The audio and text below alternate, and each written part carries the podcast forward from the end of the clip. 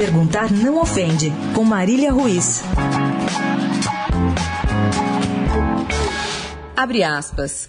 Há uma diferença enorme entre estar em campo e jogar o jogo, fecha aspas. Assim, o advogado de José Maria Marim, ex-presidente da CBF, que está sendo julgado em Nova York no escândalo de corrupção da FIFA, quis diminuir o papel de seu cliente em negociações no órgão que comanda o futebol no mundo. Em sua primeira aparição diante do júri, o advogado disse que Marim atuou como um jogador no banco de reservas.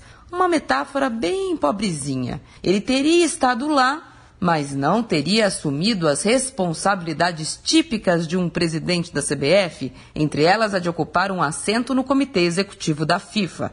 A estratégia é jogar a responsabilidade pelos supostos crimes na conta do atual presidente da CBF, Marco Polo Del Nero, então vice de Marim e indiciado pelas autoridades dos Estados Unidos. Segundo a defesa de Marim, era Del Nero quem representava o Brasil na direção da FIFA. Era ele a grande figura do futebol brasileiro. Nas palavras da defesa, Marim foi um substituto temporário, alguém para ocupar o lugar, da mesma forma que, abre aspas, crianças numa pelada chamam as outras para ajudar a completar um time, fecha aspas.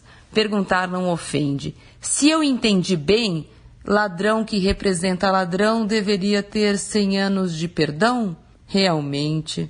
Aos 85 anos, nosso Marim se supera. E o nosso Marco Polo vai se defender ou vai ficar escondidinho? Marília Ruiz perguntar não ofende para a Rádio Eldorado.